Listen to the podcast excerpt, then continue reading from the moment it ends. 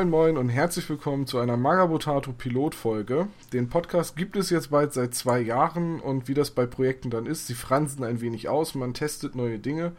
Und so habe ich mich entschieden, dass ich einfach mal jemanden zu einem Zwiegespräch einlade. Wobei, ob es ein Zwiegespräch wird, weiß ich noch gar nicht. Vielleicht sind wir uns auch einig.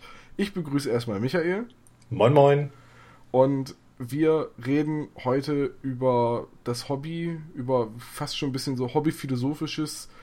Die große Überschrift war, was ist eigentlich das perfekte Hobbyzimmer? Und dann hast du gesagt, naja, das trägt aber keine ganze Folge. Wir sollten auch noch über ein paar andere Aspekte reden, zum Beispiel Ordnung halten und ähm, wie viel Platz braucht man eigentlich fürs Hobby und ja, Mutti. und wann sollte man sich eigentlich auch mal äh, auf das Nötigste beschränken? Ja, so ein bisschen, äh, ja, so ein bisschen den großen Rundumschlag starten, was so mit Organisation im Hobby und äh, Aussortieren, Anschaffung, Verstauen und so zu tun hat. Genau, und ich nenne das Ganze jetzt eine äh, Pilotfolge, weil ich gesagt habe, Mensch, so ein Gespräch über so ein hobbyphilosophisches Thema, was sich jetzt nicht um ein konkretes Spiel dreht oder so, das könnte man ja öfters mal machen in wechselnder Besetzung. Wir gucken einfach mal, wie gut so ein Gespräch ankommt. Mehr also, Content mehr Content und äh, es geht ausnahmsweise mal nicht um irgendein konkretes Spiel oder ein fest, so richtig festes Thema wie heute reden wir nur über Klebstoff. wobei das war damals auch, wobei der war ja auch nicht geplant als reiner Klebstoff-Podcast. man sollte vielleicht nochmal dazu sagen, dass es nicht ums Schnüffeln ging, sondern wirklich um Werkstoffe und wie man sie anwendet. Ja, ja, bei dir vielleicht. nee, aber äh, dafür müssten wir eigentlich auch mal den nächsten Teil machen und mal über die nächsten Hobbywerkzeuge reden. Den, den Kleber haben wir hinter uns und die Messer, glaube ich, auch. Wird Zeit, dann mal über Bohrer zu reden. aber jetzt erstmal so zur Ja, das Hobby bietet einfach genug, genügend Themen. Also da, glaube ich, werden wir noch über Jahre hin beschäftigt sein. Ja, hoffentlich. Also man kann ja nicht ständig über neue Spiele reden. Dann müssen auch mal andere Themen herhalten.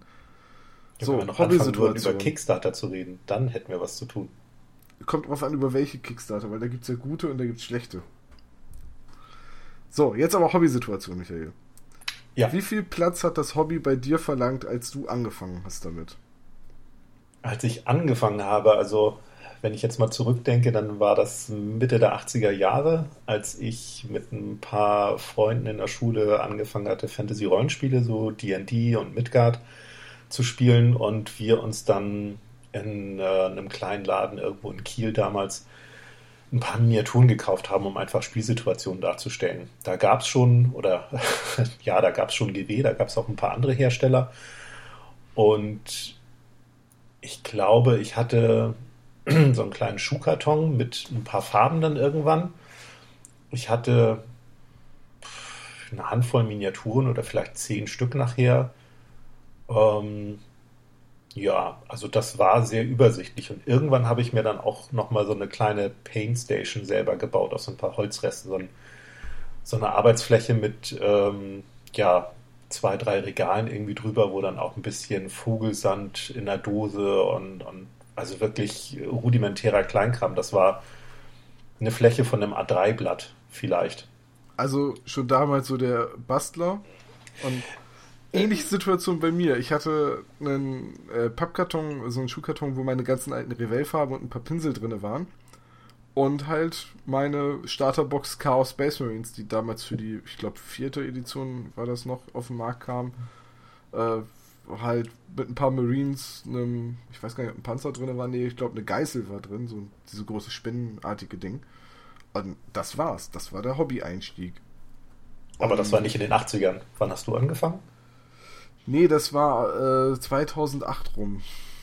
Also fast 30 Jahre später. Ja, Moment, Moment. Wieso? Sagen wir 20, 80er. okay? Es war 80er, du hast nichts von 88 gesagt. Wenn du 80er sagst, gehe ich jetzt von 1980 aus.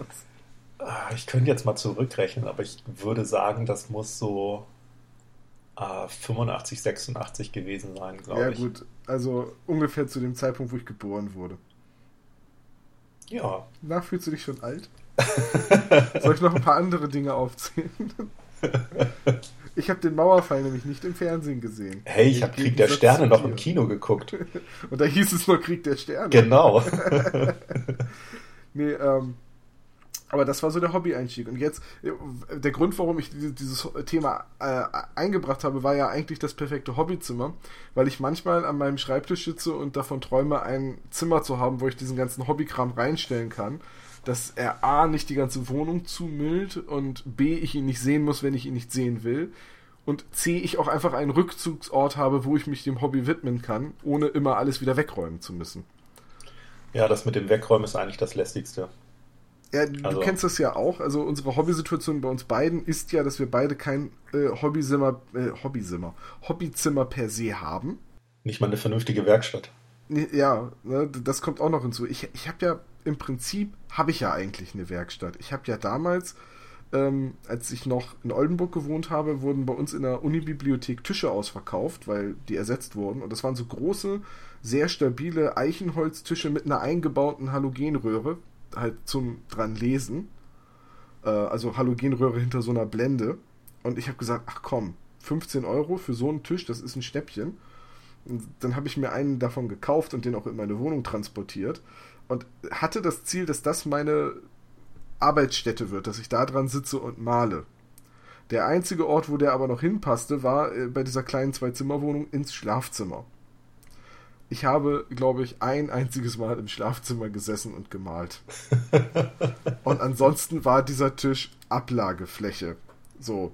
Und war auch ständig unordentlich und dadurch zugemüllt und da lag Kram drauf rum und es hat mich, es hat mich selbst gestört, wie das Schlafzimmer aussieht. Auf der anderen Seite war ich auch nur zum Schlafen im Schlafzimmer, also hat es mich dann irgendwie wieder nicht mehr so gestört und woanders hatte ich halt keinen Platz. Ähm, aber jetzt so nach dem Umzug ist es irgendwie noch mehr Hobbykram geworden, so schleichend, ohne dass ich drauf geachtet habe. Und irgendwie ist halt überall so ein bisschen Hobbykram. So, im Wohnzimmer liegen steht eine Kiste mit Styrodurresten vom Gebäude basteln und äh, im Schlafzimmer auf den Schränken türmen sich die Pappkartons, in denen die Figuren verstaut sind. Und im Arbeitszimmer, beziehungsweise in der Arbeitsecke, äh, hier in der Wohnung, da steht meine Paintstation und da verwahre ich meine Farben und die Miniaturen, an denen ich gerade arbeite. Also irgendwie ist immer so ein bisschen was und das hat bei mir so den, den Gedanken angestoßen, ähm, wie kann man dem Hobby eigentlich Herr werden und äh, sollte ich mich einschränken, sollte ich Sachen wieder verkaufen oder darf ich davon träumen, irgendwann mal ein Hobbyzimmer zu haben? Ja, also bei mir ist das äh, ähnlich und ich habe gerade überlegt, in welchem Zimmer bei mir kein Hobbykram zu finden ist. Ich glaube, das ist im Vorflur. Und im Bad. Nee, nee, da gibt es äh, doch immer den Stapel Magazine und da sind auch ein paar Tabletop-Hefte zwischen. Achso, okay. also ich glaube, es ist wirklich der Vorflur, weil im Flur selber, also der Vorflur ist nur so ein, so ein kleiner zwei oder nee, anderthalb mal anderthalb Meter Raum. Also da stehen äh, Schuhe und ein Fahrrad und so weiter. Also für, für die Zuhörer, die das, die meine Wohnung nicht kennen, und das sind wahrscheinlich alle. Ähm, du, könntest ja mal, du könntest ja mal so einen Vlog machen für einen TWS-Kanal, wo du deine ganze Wohnung zeigst. hey, dann müsste ich aufräumen, da sind wir wieder beim Thema. Aber das machen YouTuber doch so. Ja. Ich erwarte auch, dass ihr zukünftig Schwingtipps gibt. So Schwingtipps? Was ist ja, das, neuer Trend? Ja, ja, wie man, wie man sich mit Pigmenten selbst ein bisschen aufpeppen kann oder so. Ach, Schminktipps. Ich habe Schwing. Swing. nee, Entschuldige. War keine nee, Jugendsprache. Nee, Schminktipps, ja. Könnten wir Pigmente und Miniaturen. Um, nee, kommen wir zurück zum Thema. Also aufräumen beziehungsweise das Hobby, das sich in der Wohnung ausbreitet, ja, das ist so wie so ein, wie so ein Blob, ne, der sich so, so durch die Wohnung wabert, in alle Ecken vor allen Dingen dann eindringt. Und wenn man ihn irgendwo in der Mitte einmal zerhackt, dann, dann teilt er sich nur. er verschwindet nicht, es teilt sich nur. Ja, es ist ja auch irgendwo, vielleicht geht dir das ähnlich, ähm, auch so ein bisschen so ähm, das ganze Malen und Basteln und so weiter. Du, du kriegst meistens ja Sachen nicht unbedingt an einem Nachmittag fertig oder äh, hast so viel Zeit, dass du es an einem Nachmittag schaffen könntest, sondern fängst irgendwie abends an, hast eine Idee, bastelst irgendwas, dann muss es natürlich noch gebased werden, dann muss es noch bemalt werden und du hast Trocknungszeiten für den Leim und für die Farben und so weiter. Dass du es halt an einem Abend nicht schaffst und dann willst du es aber auch nicht komplett wegräumen, weil es ist ja noch nicht fertig. Und dann hast du aber die nächsten zwei Tage so viel auf dem Zettel, dass du gar nicht dazu kommst, weiterzumachen und dann steht der Kram rum. Und, ja, das ist ein großes Problem. was jetzt bei mir auch noch hinzukommt, ist äh, so die Lust, Gelände zu bauen oder zu malen oder zu basteln. Das ist bei mir immer so ein bisschen phasenweise und im einen Monat male ich total viel und dann zum Ausgleich bastel ich dann im nächsten Monat. Aber manchmal bleibt der Kram dann einfach stehen. Und wenn es dann heißt so, übrigens nächste Woche Freitag äh, haben wir Rollenspielsitzung, du solltest bis dahin den Stubentisch freigeräumt haben. Es ist immer so ein, ja, wo lasse ich den Kram? Ja. Also ich kann nur sagen, da ähm, bietet sich ein Videoprojekt an. Also jeder, der unter ähnlichen Problemen leidet wie du, Tom, der sollte anfangen, Videos zu drehen. Denn ähm, da, da lernt man quasi nebenbei die Sachen fertig zu machen. Ja. nee, das hat mir, also ich habe selten so viele Sachen so schnell fertig bekommen, äh, wie seit ich TWS mit Dennis mache. Ähm, allerdings habe ich auch jede Menge andere Sachen angefangen, die auch noch nicht fertig sind. Also es ist ein bisschen ein zweischneidiges Schwert. Aber ich denke, das Problem ist generell, wenn man irgendwas anfängt, man hat eine Idee, man ist erstmal völlig begeistert, völlig euphorisiert, man hat neue Miniaturen oder ein neues Spielsystem und man fängt an und dann ist man auch die ersten Stunden gut dabei, aber irgendwann muss man eine Pause machen. Also weil das Projekt einfach zu umfangreich ist oder eben ähm, ja irgendwas trocknen muss und dann muss man es beiseite stellen. Und wenn man dann nicht wirklich einen Raum hat oder einen, einen festen Arbeitstisch mit genügend Fläche, dass man die Sachen auch mal beiseite schieben kann und die können dann ein, zwei Tage stehen bleiben. Ja, und man muss sie halt stattdessen wegräumen, dann, dann wird es schwierig, das irgendwann fortzusetzen. Weil ja. dann ist es immer, man muss es hervorkramen, man muss nämlich auch nicht nur das jeweilige Gelände oder was man auch immer jetzt gerade gemacht hat, sondern eben auch noch die dazugehörigen Farben oder die Matte, auf der man irgendwie schneidet und bastelt. Das muss man alles wieder zusammenkramen. Und das sind erstmal so fünf Minuten, auf die man überhaupt keinen Bock hat, weil das ist ja nicht schön. Also das ist ja, ist ja Aufräumen nur andersherum. Und ähm, das hält einen oftmals dann immer wieder von ab, äh, zu sagen, ach, jetzt habe ich mal zwei Stunden Zeit, jetzt mache ich mal weiter. Ach nö, das ist jetzt blöd. Ich mache was anderes. Und mhm, ähm, das kenne ich. Dadurch entsteht eine Leiche quasi nach der anderen, weil in der Zeit, wo man jetzt ähm, den alten Kram da rausgekramt hätte, könnte man ja auch was Neues anfangen. Und dann hätte man ja gar nicht dieses äh, Zusammensuchen der Sachen. Jedenfalls nicht unbedingt. Und ja, und so entsteht dann eine neue Baustelle nach der nächsten und man hat irgendwann einen riesigen Berg von Baustellen. Und glaube ich, das ist die größte Gefahr dabei und da muss man sich selber unterm Strich irgendwann ein bisschen disziplinieren und ähm, sagen, ich fange jetzt halt nicht irgendwie was, was Neues an, ich mache das erstmal fertig. So. Ich glaube, das ist so das, wo, womit ich momentan am meisten äh, kämpfe. Weil, was du gerade beschrieben hast, das gilt für mich nämlich genauso. Und dann du fängst irgendwas an, dann wirst du da unterbrochen, musst es vielleicht aus irgendeinem Grund wegräumen. Und wenn du dann das nächste Mal Zeit hast, ja, dann hast du vielleicht, wenn du Pech hast, eine neue Idee. Dann kommt eben das neue Projekt. Und ich möchte jetzt die angefangenen Projekte gar nicht durchzählen, aber wenn ich mal so gucke, was ich ähm, im Hobbymonat 2016 im Juni, wo ich jeden Tag geblockt habe, äh, alles an angefangenen Projekten hatte, mhm. jetzt muss ich zu meiner Schande gestehen, das wenigste davon ist fertig. Und ich kriege das halt mittlerweile ganz gut hin, mich relativ konsequent an eine Sache ranzuhalten. Aber bei anderen Dingen ist es dann so, ich, zum Beispiel jetzt die Frostgrave-Kampagne, die ich mit Jan spiele. Mhm. Da haben wir gesagt, wir brauchen Gelände, wir brauchen Ruinen. Ich könnte jetzt, also wenn ich jetzt immer eine Ruine baue, sie komplett bemale, sie fertigstelle und mich dann der nächsten Ruine widme, dann werden wir auf sehr lange Sicht, sehr lange in dieser Kampagne zu wenig Gelände haben. Also habe ich jetzt mit mir äh, gerungen und habe dann gesagt, ich baue den ganzen Kram erstmal. Ich bemal ihn aber noch nicht. Dann kann man immerhin schon damit spielen, man hat das Gelände. Und dann muss es irgendwann mal bemalt werden. Und ich denke mal, es wird darauf hinauslaufen, dass ich dann irgendwann mit einem großen Topf schwarzer und grauer Farbe ähm, auf einem Tapeziertisch ausgebreitet stehe und also ich stehe nicht auf dem Tisch, sondern ich stehe dahinter.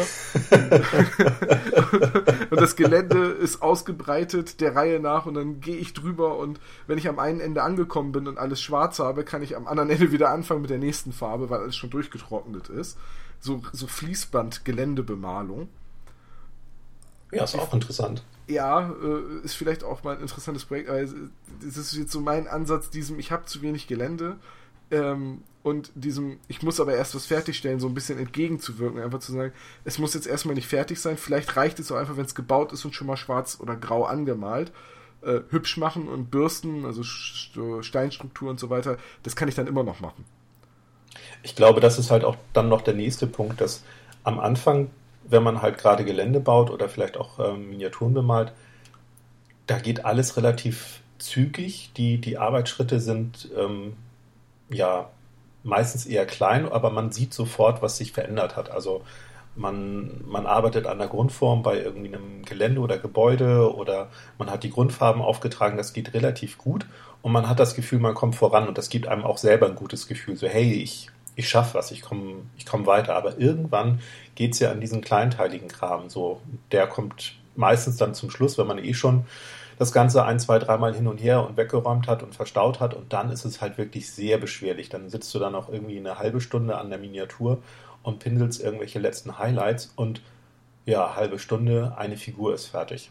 Aber vorher hast du in drei Stunden quasi an zehn Modellen irgendwie gearbeitet und bist vorangekommen. Das ja. ist irgendwie auch kein so gutes Gefühl und genauso ist es dann halt auch bei Gelände. Und ich glaube, deswegen scheitern so viele Projekte auch immer in der äh, oder auf der Zielgeraden oder sie verzögern sich einfach so endlos ähm, in quasi den letzten 10, 15 Prozent der, des Schaffungsprozesses. Ja, ich, ich meine, äh, was auch noch hinzukommt, das hatten wir, glaube ich, eben gerade auch schon äh, angerissen, ist halt bei uns Hobbyisten dieses, ähm, diese kurze Aufmerksamkeitsspanne, wenn es ums Hobby geht. äh, wir hatten das im Vorgespräch mit den Leuten, die ständig auf ihr Handy gucken. Ich, ich finde, das ist aber auch eine Beobachtung, die man bei uns Tabletoppern Oh, ein neuer Kommentar auf Margot Potato. Hm? Vielleicht mal lesen. Das meinte ich gerade gar nicht. Nee, aber ich glaube, das ist auch so ein Ding, dass man, dass, dass man bei uns Tabletoppern im Ansatz beobachten kann. Dieses, oh, Deadman's Hand ist angekündigt, alle fangen sie an, Western-Gebäude zu bauen und ihre Cowboys zu bemalen. Und in dem Augenblick, wo dann die nächste Saga-Erweiterung da ist, haben auf einmal alle wieder ihre Wikinger auf dem Tisch.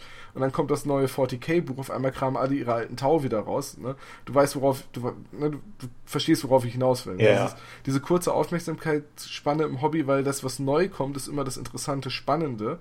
Und das alte Projekt und unsere Projekte sind, egal in welcher, ob es ein Skirmisher ist mit 10 Modellen oder eine Massenarmee mit 500, unsere Projekte sind immer viel, viel zeitaufwendiger, als die Veröffentlichungsspanne bei den Spielen ist. So, wenn ich ja, jetzt, und ich sag mal, hm? ja, wenn ich jetzt morgen auf einmal wieder Lust bekomme, äh, Frostgrave, äh, äh Frostgrave ist ja schon Freebooters Fate zu spielen, sind auf einmal die Frostgrave-Ruinen nicht mehr wichtig, sondern dass ich mein Segelschiff fertigstelle ja? ja, und bis das Segelschiff fertiggestellt ist, sind ja auch nochmal wieder fünf, sechs, sieben Stunden nötig. Mindestens. Vor allem, ja. das Ding muss ja auch noch umgebaut und bemalt werden und so weiter. Und äh, jetzt gerade, just in diesem Augenblick, sitze ich hier und bemale Infanterie für Dropzone Commander. Das passt überhaupt nicht zu dem Maßstab, den ich die letzten Monate gebaut habe. So, ich ja, habe alles 28 Minuten. Ja, ja, eben, Prioritäten setzen. Ich habe mir die Priorität gesetzt, dass meine Freebooters-Mannschaft fertig werden soll. Im ja, September. das ist ein guter Vorsatz. Du hast es im September gehört, oder? Ja, ja, habe ich. Ja, ja, und Tag der Aufnahme ist der 1. Oktober. Ja. Wie weit bist du denn, Tom? Äh, vier von fünf sind fertig. Hm, immerhin. Nee, warte, fünf von sechs sind fertig. Ich habe ja noch eine Söldnerin, so. Äh, es fehlt jetzt noch ein, ein, ein Bruderschaftsmodell, dann ist meine äh, 200, was war das, 65 Dublonenmannschaft, nee, 5, 465 Dublonenmannschaft voll. Mhm. Dann brauche ich noch ein Modell, äh, einen Gefolgsmann und dann habe ich eine 500 Dublonenmannschaft auf den Punkt. Ja, und du kannst auch Ausrüstungskarten nehmen.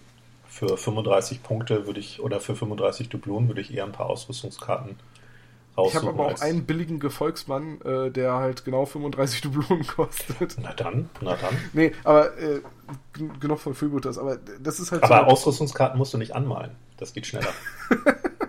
ich habe aber noch genug Modelle, so ist nicht. Ich muss dafür nicht mal was kaufen. Ich kann dafür du bist so beratungsresistent. Ja, ich weiß. nee, äh, der, der, der Punkt, worauf ich hinaus will, ist einfach dieses man, man wechselt halt zwischen den Projekten, denen man arbeitet, auch ständig. Äh, das kennt vielleicht auch, kennt auch der ein oder andere von Bemalen so. Ähm, jetzt habe ich da mal wieder einen Trupp fertig gemacht, jetzt habe ich irgendwie Lust, an der Armee weiter zu pinseln, weil wenn man lang genug im Hobby drin ist, man hat irgendwann einfach die Auswahl. Also ich habe mich darüber mal mit äh, Christoph unterhalten, der bei unserer ähm, War Machine Folge dabei war. Und der hat halt irgendwie auch gesagt, nein, das kann mir gar nicht passieren, weil ich spiele nur Hordes. Also ich spiele, ich spiele nur meinen Circle of Oberus. Und wenn ich andere Modelle sehe, die mir gefallen, dann gucke ich drauf, was die kosten und überlege mir, wie, um wie viel ich damit meinen Circle erweitern könnte. Und dann kaufe ich mir nur Modelle für den Circle und bemale die. Also der, der, der, der ist hm. ganz strikt in einem System und versucht gar nicht erst ein zweites anzufangen, ist auch, ist auch gar nicht versucht, das zu tun. Äh, hat auch die anderen Aspekte vom Hobby, ich glaube, so Geländebau und so ist auch nicht so seins. Äh, Christoph, wenn du das hier hörst, liebe Grüße, kannst mich ja berichtigen, wenn es falsch war. Ähm, und der ist halt dann auf eine Sache beschränkt. Und der kann sich da voll drauf konzentrieren. Ich glaube, dann schafft man auch richtig was. Aber die meisten von uns, die lange im Hobby sind, die fangen ja das Spiel noch an und mh, hm, das Spiel hat zwar den falschen Maßstab, aber es macht Spaß, ich fange das jetzt trotzdem an und das könnte ich ja mal bauen und, und das muss ich aufheben. Ne? Das, das ist nämlich der nächste Punkt. Man sammelt ja obendrein als Hobbyist auch so viel Müll, weil den kann man ja nochmal für, für irgendwas verbasteln. Ja, ähm, definitiv. Also eine Bitbox wird wohl jeder bei sich haben mit irgendwelchen Resten aus Gussrahmen oder Bitbox? mit. Ich habe Bit-Umzugskartons. Bit-Container. Ja. Ganz ja, ehrlich, also ich habe Wenn ich jetzt morgen überraschend den Löffel abgebe, derjenige, der meine Wohnung entrümpelt, ne? Arme Christine. nee, aber, aber ernsthaft, ne? seien es jetzt die Raketenstücke, die man an Neujahr sammelt, weil man, weil es billiges Holz ist zum Verbasteln. Ja, also ja. Kastanien, halt jetzt ist gerade wieder Herbstzeit für, für die Sci-Fi-Pflanzen. Ähm, ach, es gibt so viel, was man quasi jeden Tag irgendwie sich äh, fürs Hobby beiseite legen könnte. Also ob das Joghurtbecher sind zum Farbe anrühren oder ja, Styrodurreste bei dir, Tandanen für irgendwelche Zäune. Ähm, ja, ja, ständig. Ja. Und dann noch die Sachen, die man kauft, für die man Geld bezahlt. Äh, ja, halt in der Regel die Miniaturen oder eben das Bastelmaterial, was ein bisschen hochwertiger sein soll als gesammelte Reste. Ne? Mhm. Also alleine über Balsaholz könnte ich, glaube ich, ein, mittlerweile einen ganzen äh, Bastel-Podcast aufnehmen. Oder über die Verarbeitung von Holz. Da haben wir doch schon äh, das nächste Thema für den Werkstoff-Podcast. Ja, super. Reihe. Super. Dann, dann, müssen wir aber irgendwann auch nochmal, ihr habt dazu ja schon mal ein Video gemacht bei TWS, ähm, über, über Styrodur müssten wir eigentlich auch nochmal einen Styrodur-Podcast machen und die einzelnen Werkstoffe so rausgreifen. Also die Themen sind wirklich bis 2020 sicher. Merkst du was? Wir verzetteln uns wieder. Ja, ja, ich, ich merke das. Ne? Worauf, worauf, ich hinaus wollte, ist dieses, ähm, wenn man lange genug im Hobby ist und nicht so selbst, äh, nee, so, so streng äh, diszipliniert ist, sammelt sich früher oder später Kram an. Und, und, und, dieser ganze Kram, äh, ich habe ja jetzt die Situation, dass der, der Tisch, der damals bei mir im Schlafzimmer stand, die Werkbank, die ich nicht benutzt habe, äh, die steht jetzt im Keller, weil unser Kellerraum ein bisschen größer ist und der ist tatsächlich auch äh, beleuchtet und da ist Strom, also da ist auch eine Steckdose. Habe ich gesagt, alles, was Dreck verursacht, Styrodur schneiden, äh, Holz sägen, äh, Dinge abgießen oder Latexformen herstellen und so weiter, ne, das mache ich alles im Keller. Ja, ich auch. Ja, Vernünftig. mittlerweile pendel ich mit einem Klappkorb zwischen Keller und Wohnung, weil wenn ich das machen will, dann trage ich den Kram irgendwie doch hoch. Das waren drei Stockwerke? Ja, es sind drei Stockwerke. Also die sportliche Betätigung im Hobby ist dann wenigstens gegeben. Der Grund, warum ich das mache, ist aber, weil das Basteln und Malen bei mir immer mehr zu so einem sozialen, äh, zu, so eine soziale Komponente im Hobby kriegt, weil ich es mit Christine zusammen mache oder ähm, weil Besuch kommt, mit dem ich es mache. Also wenn du mal da bist, dann basteln wir ja auch nicht im Keller. Ja, ich glaube, da wäre auch der Platz ein bisschen zu eng, ne? Ja, wir haben da ja schon mal zu zweit gesessen. Ähm, da hätte, also einer konnte basteln, der andere konnte äh, Klön schnacken. was ja auch in Ordnung ist, aber schafft man halt weniger. Ähm, und dementsprechend habe ich halt einfach auch viel, dass ich den Kram dann hochtrage, einfach um nicht stundenlang im Keller zu sitzen. Und meine Hoffnung ist, und deswegen auch wieder äh, das Thema, äh, was ist eigentlich das perfekte Hobbyzimmer, dass sich das ändern würde, wenn ich ein, ein Zimmer hätte, das quasi exklusiv für, fürs Hobby ist. Wenn ich nicht dafür immer in den Keller runtergehen müsste, sondern einfach sagen könnte, so, da, ich, ich gehe jetzt mal eben an die Werkbank, mache meine äh, Stivalin-Abgüsse äh, für meine Zaunsegmente oder ich bastel an meinem Schiff weiter und wenn ich keinen Bock mehr habe, mache ich die Tür zu und komme wieder ins Wohnzimmer. Ja, also ein Bastelzimmer oder, oder eine kleine Werkstatt ist auf jeden Fall oder wäre, wäre ein Traum, um da erstmal seinen ganzen Kram unterzubringen und um auch Sachen stehen zu lassen, um ja wirklich äh, auch das Hobby noch mal ein bisschen anders ausleben zu können. Ähm, und wenn man halt ja keinen Bock mehr hat in dem Moment oder einfach sagt, hier jetzt äh, sind andere Sachen wichtiger, Familie oder so, dann macht man die Tür zu und äh, man ist raus.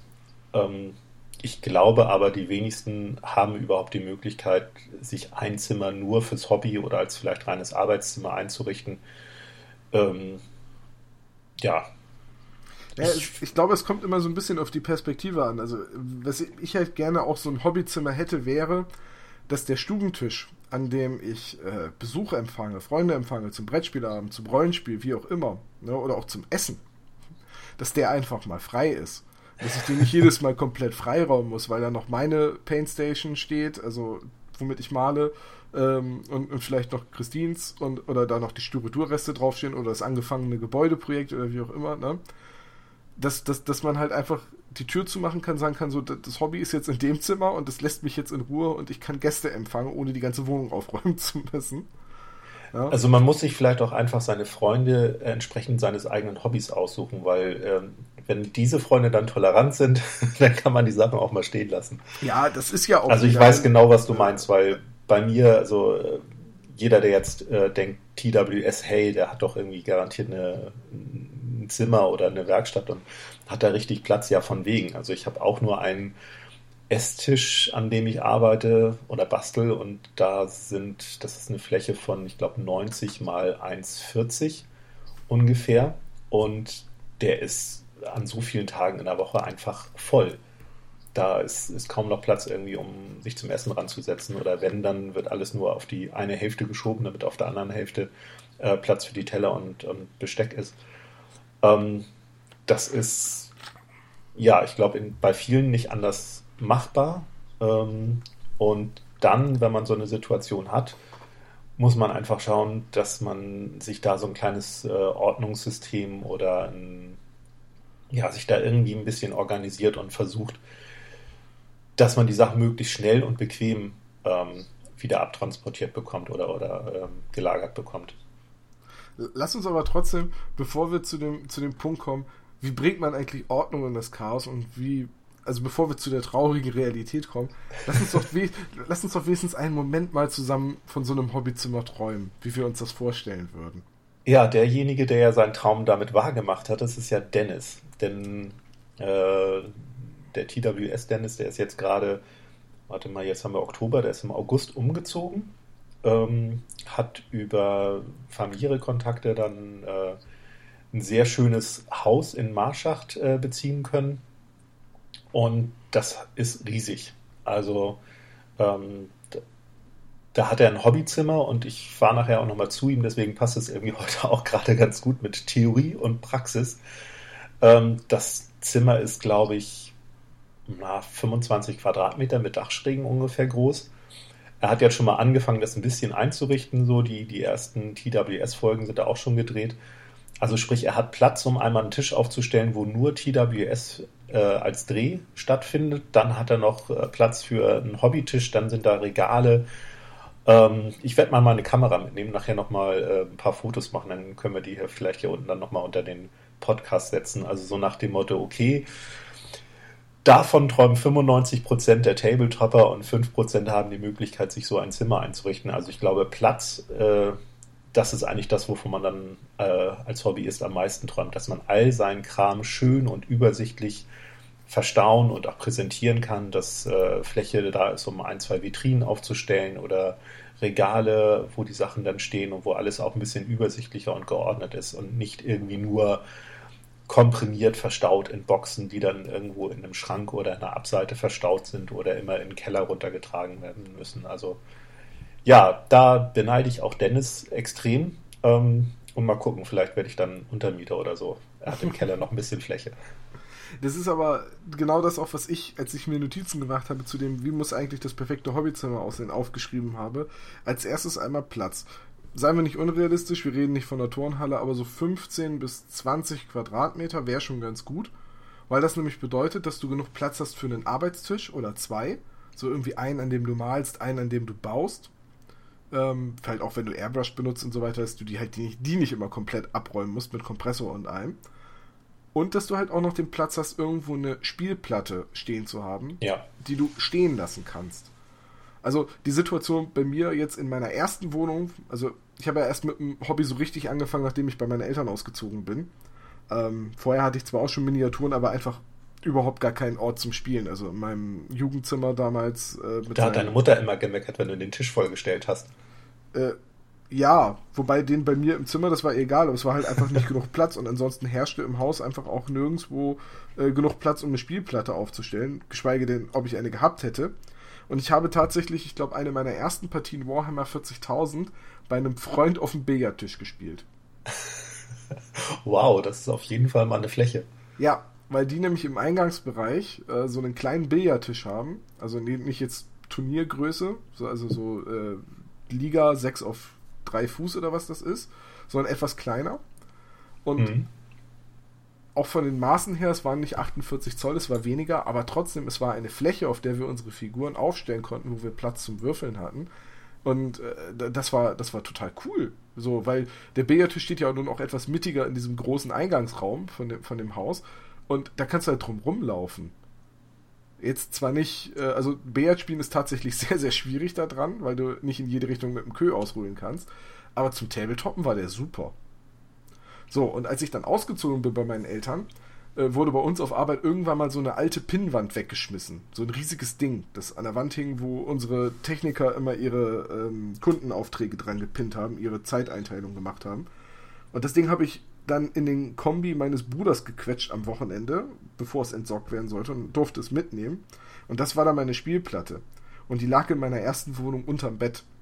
Und wenn ich dann, wenn, wenn, ich dann Tabletop spielen wollte, dann habe ich entweder auf dem, Schla äh, auf dem Wohnzimmer Fußboden gespielt. Das kennt vielleicht auch noch der eine oder andere aus dem, äh, aus dem Hobby, äh, weil man unbedingt zu Hause spielen will, aber keinen Platz hat. Oder aber ich habe die Platte auf mein Bett gelegt und habe dann mit Klappstühlen mit Freunden im Schlafzimmer um mein Bett rumgesessen. Gibt es davon Fotos? Nee, ich glaube, ich glaub, Fotos haben wir von damals nicht mehr. Und damals hatte ich auch noch kein, kein Gelände. Damals habe ich äh, Gebäuderuinen aus den Schaumstoffresten von diesem Feldherr äh, Einlagen gebaut. Weißt du, diese Infanterieeinlagen, ja. die, die wurden, ich weiß nicht, ich glaube, mittlerweile kriegt man die nur fertig ausgepöppelt. Aber, aber, früher kamen die noch und dann waren da noch die Schaumstoffwürfel äh, äh, Quader drin, wo du dann die Figuren reingetan hast. Ne? Die, die musstest du quasi noch alle rausnehmen. Mhm. Und aus denen habe ich Ruinen gebaut. So quasi als riesengroße Ziegel. Und so haben wir angefangen mit dem Tabletop-Spielen. So, diese Platte habe ich tatsächlich immer noch. In meiner nächsten Wohnung hatte ich dann nämlich einen Wintergarten wo äh, ein Esstisch drauf stand. Der alte Esstisch meiner Eltern, den sie mir irgendwann mit, mitgebracht haben, weil sie gesagt haben, hier, bevor wir den wegwerfen, du kannst ihn ja vielleicht noch gebrauchen. Und das war tatsächlich sehr, sehr praktisch, weil erstmal haben wir da immer Rollenspiel dran spielen können mit fünf, sechs Leuten. Äh, teilweise auch mit mehr, dann wurde es auf dem Wintergarten sehr, sehr eng. Ähm, und ich habe dann auch Tabletop da drauf gespielt, weil ich da nämlich meine Platte äh, hinterm Kleiderschrank äh, ver verstaut hatte ich glaube, die war hinterm Kleiderschrank. Dann musste ich die immer hinterm Kleiderschrank hervorziehen und dann halt auf den Wintergarten tragen und da dann auf den Esstisch legen. Und jetzt habe ich eine kleine Abstellkammer, wo diese Platte drin steht. Und wenn ich Tabletop spielen will, muss ich die von der Abstellkammer ins Wohnzimmer auf den Esstisch tragen. Und mein Traum ist einfach irgendwann vielleicht mal, wenn ich mir irgendwie mal ein Haus gekauft habe oder äh, eins mit räuberischer Erpressung. Selber gebaut. Ja, oder mit räuberischer Erpressung erbeutet. Äh, irgendwie so irgendwie in den Besitz einer Immobilie gekommen bin, dass ich dann vielleicht ein Zimmer habe und wenn es nur zwei so Sägeböcke sind, wo die Platte halt permanent drauf liegt, aber dass du auch sagen kannst, ach weißt du was, wir spielen die Partien andermal weiter, wir können den Kram ja stehen lassen. ja, das ähm, äh, birgt ja nur wieder die Gefahr, dass dann irgendwann nochmal eine zweite daneben platziert wird, weil ähm, ja diese eine Partie sich dann doch noch länger hinzieht. So und, wie alles andere im Hobby. Aber ich das, weiß, was du meinst, das wäre super. Also, ja, und wenn das perfekte Hobbyzimmer diesen Platz bieten würde, wäre das auch total in Ordnung. Aber ich sage halt, perfektes Hobbyzimmer, es muss die Größe haben, dass du den, den, den Werktisch reinkriegst deine Miniaturensammlung und deine Geländesammlung, die ja höchstwahrscheinlich in Kisten verstaut ist, also meine ist es zum Großteil, aber da reden wir gleich drüber, äh, dass du die da reinkriegst und dass du halt einen Spieltisch hast, an dem du halt auch spielen kannst. Mit zwei Leuten oder mit drei Leuten. Vielleicht auch ein bisschen drumrum gehen kannst um den Tisch, dass der nicht komplett an der Wand stehen muss.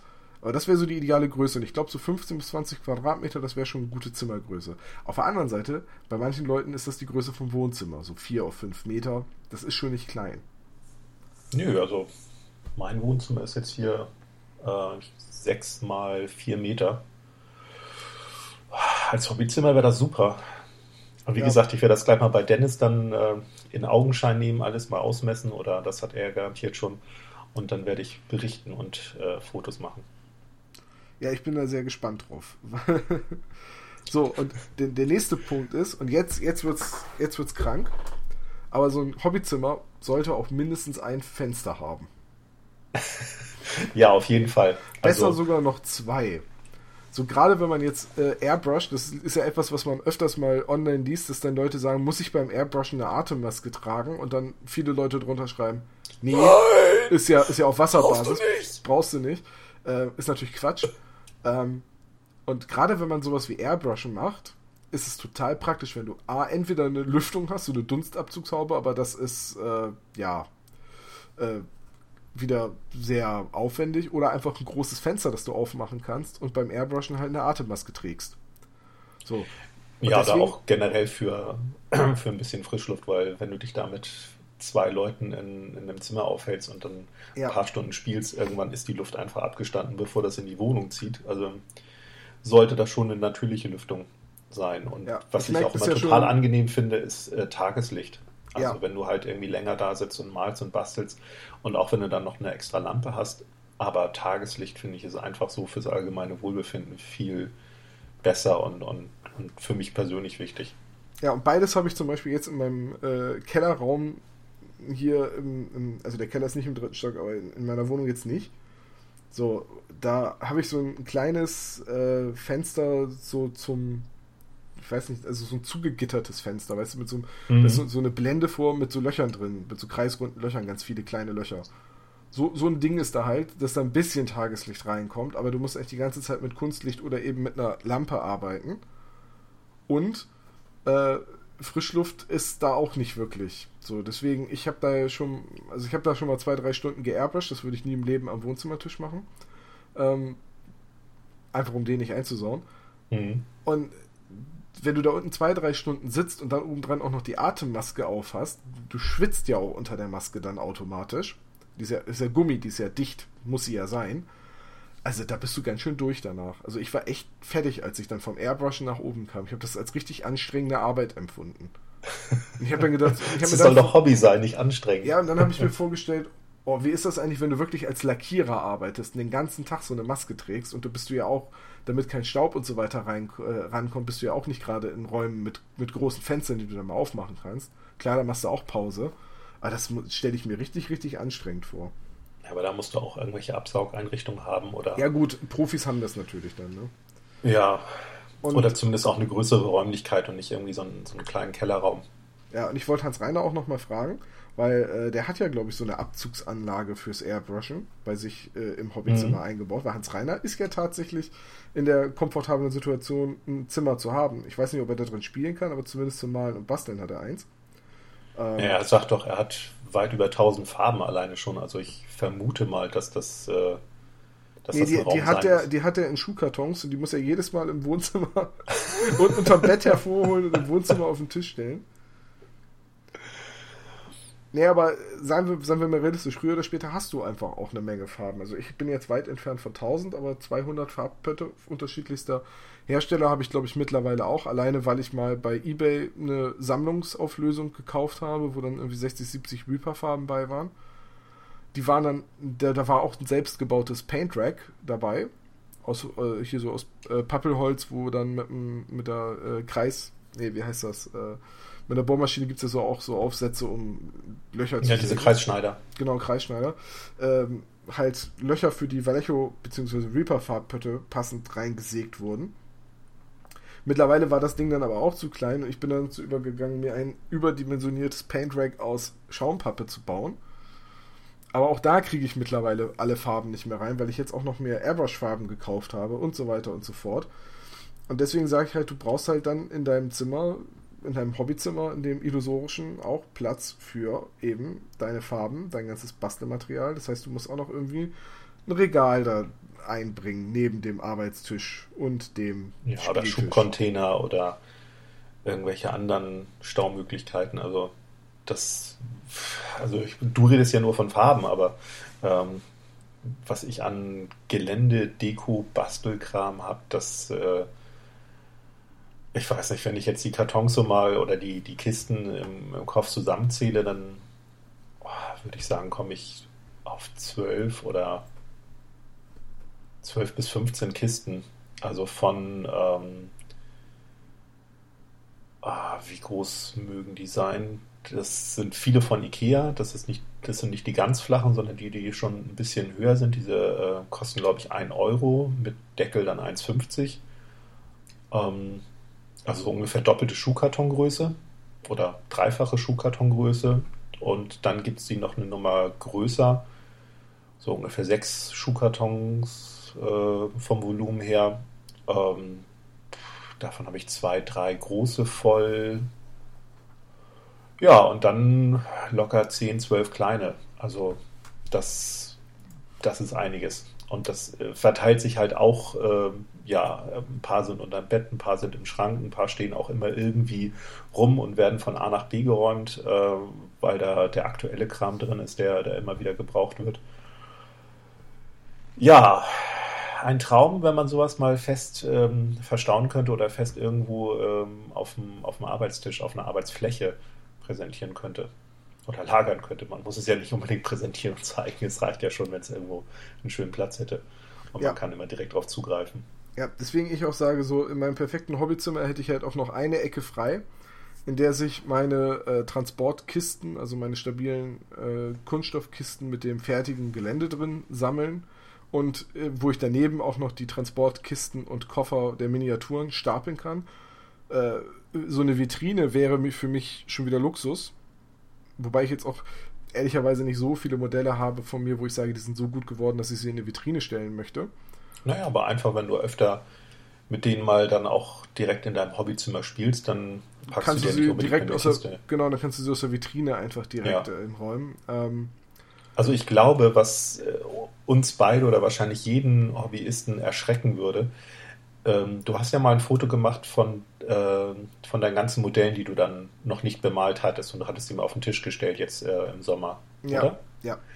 Und da hattest du doch auch im Blog dann dazu geschrieben, ja, wie sehr dich das überrascht hat und wie, wie du dich fast schämen würdest für diese Masse an unfertigen Modellen. Und ich glaube, wenn wenn wir beide oder auch jeder nur für sich einmal den ganzen Hobbykram aus allen Ecken und Winkeln der Wohnung zusammentragen würde, ähm, auf den Tisch wird es wahrscheinlich nicht passen, garantiert nicht, sondern irgendwo nur mal auf dem Fußboden ausbreiten.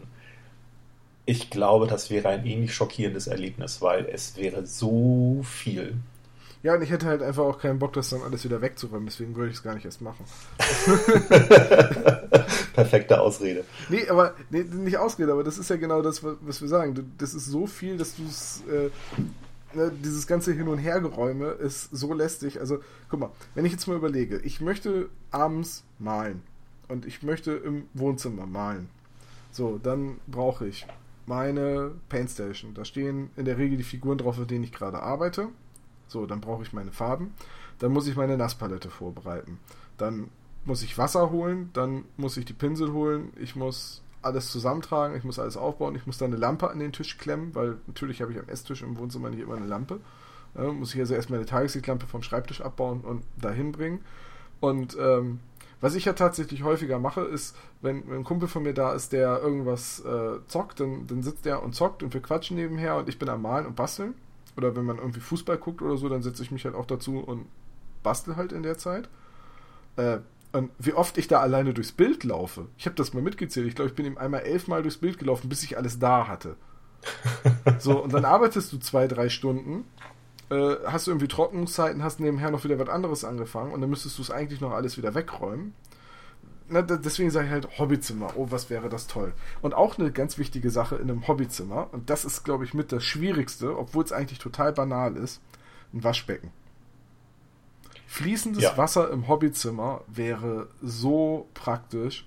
Ich wäre so dankbar dafür, wenn ich nicht mehr im Badezimmer und oder im, äh, in der Küche einer Spüle die Farbtöpfe und äh, die Palette sauber machen müsste. Ja, ich würde sagen Spüle, nicht nur Waschbecken, weil du ja. brauchst ja dann auch die Ablagefläche, um mal irgendwas trocknen zu lassen. Ja, ich, auch gerade fürs, fürs Abgießen mit, mit Stivalin und Co. Also, ah, ja, also echt, fließendes Wasser, so eine, so eine Spüle, das wäre der Hammer.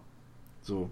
Okay, das hat Dennis auf jeden Fall nicht in seinem Hobbyzimmer. Nee, weil es bei ihm ja auch äh, dann so mit Dachschräge, das klingt ja jetzt auch nicht gerade nach Keller, sondern eher so nach oberstes Stockwerk.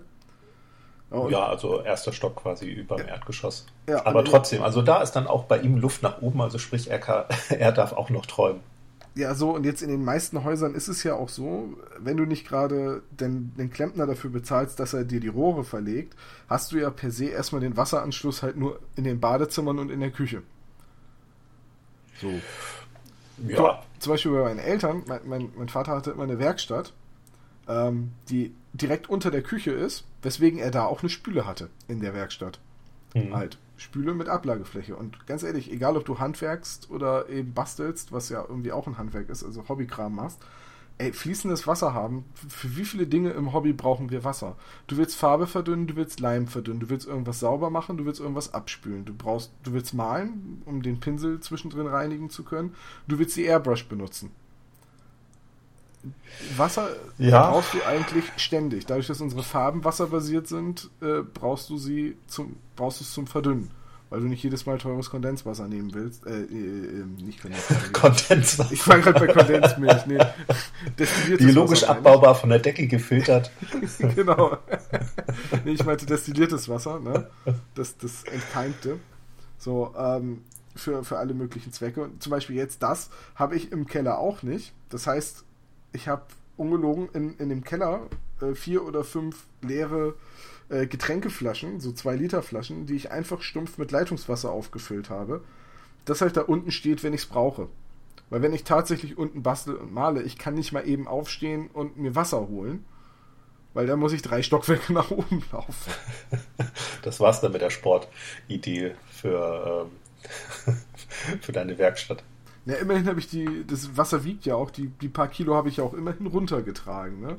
Wenn ich mir schon das Treppenlaufen zwischendrin spare. Ich äh, applaudiere.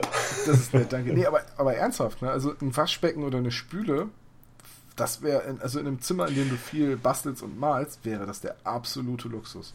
Ja, also da, da merkst du es natürlich, wenn du deine drei Stockwerke immer dazwischen hast. Ähm, da merkst du natürlich oder kriegst einen ganz anderen Blick dafür, wie, wie wichtig Wasser ist. Also ähm, dadurch, dass ich ja im Esszimmer bei mir arbeite, die Küche ist da direkt dran angeschlossen. Ich habe zwei, drei Meter bis zum Waschbecken zu gehen. Das, ja äh, das geht natürlich. Jetzt, wenn ich jetzt in der Wohnung äh, bastel, male, wie auch immer, habe ich es auch nicht weit. Eben einmal schnell ins Bad oder ja. eben einmal an die Küchenspüle ran, Wasser holen.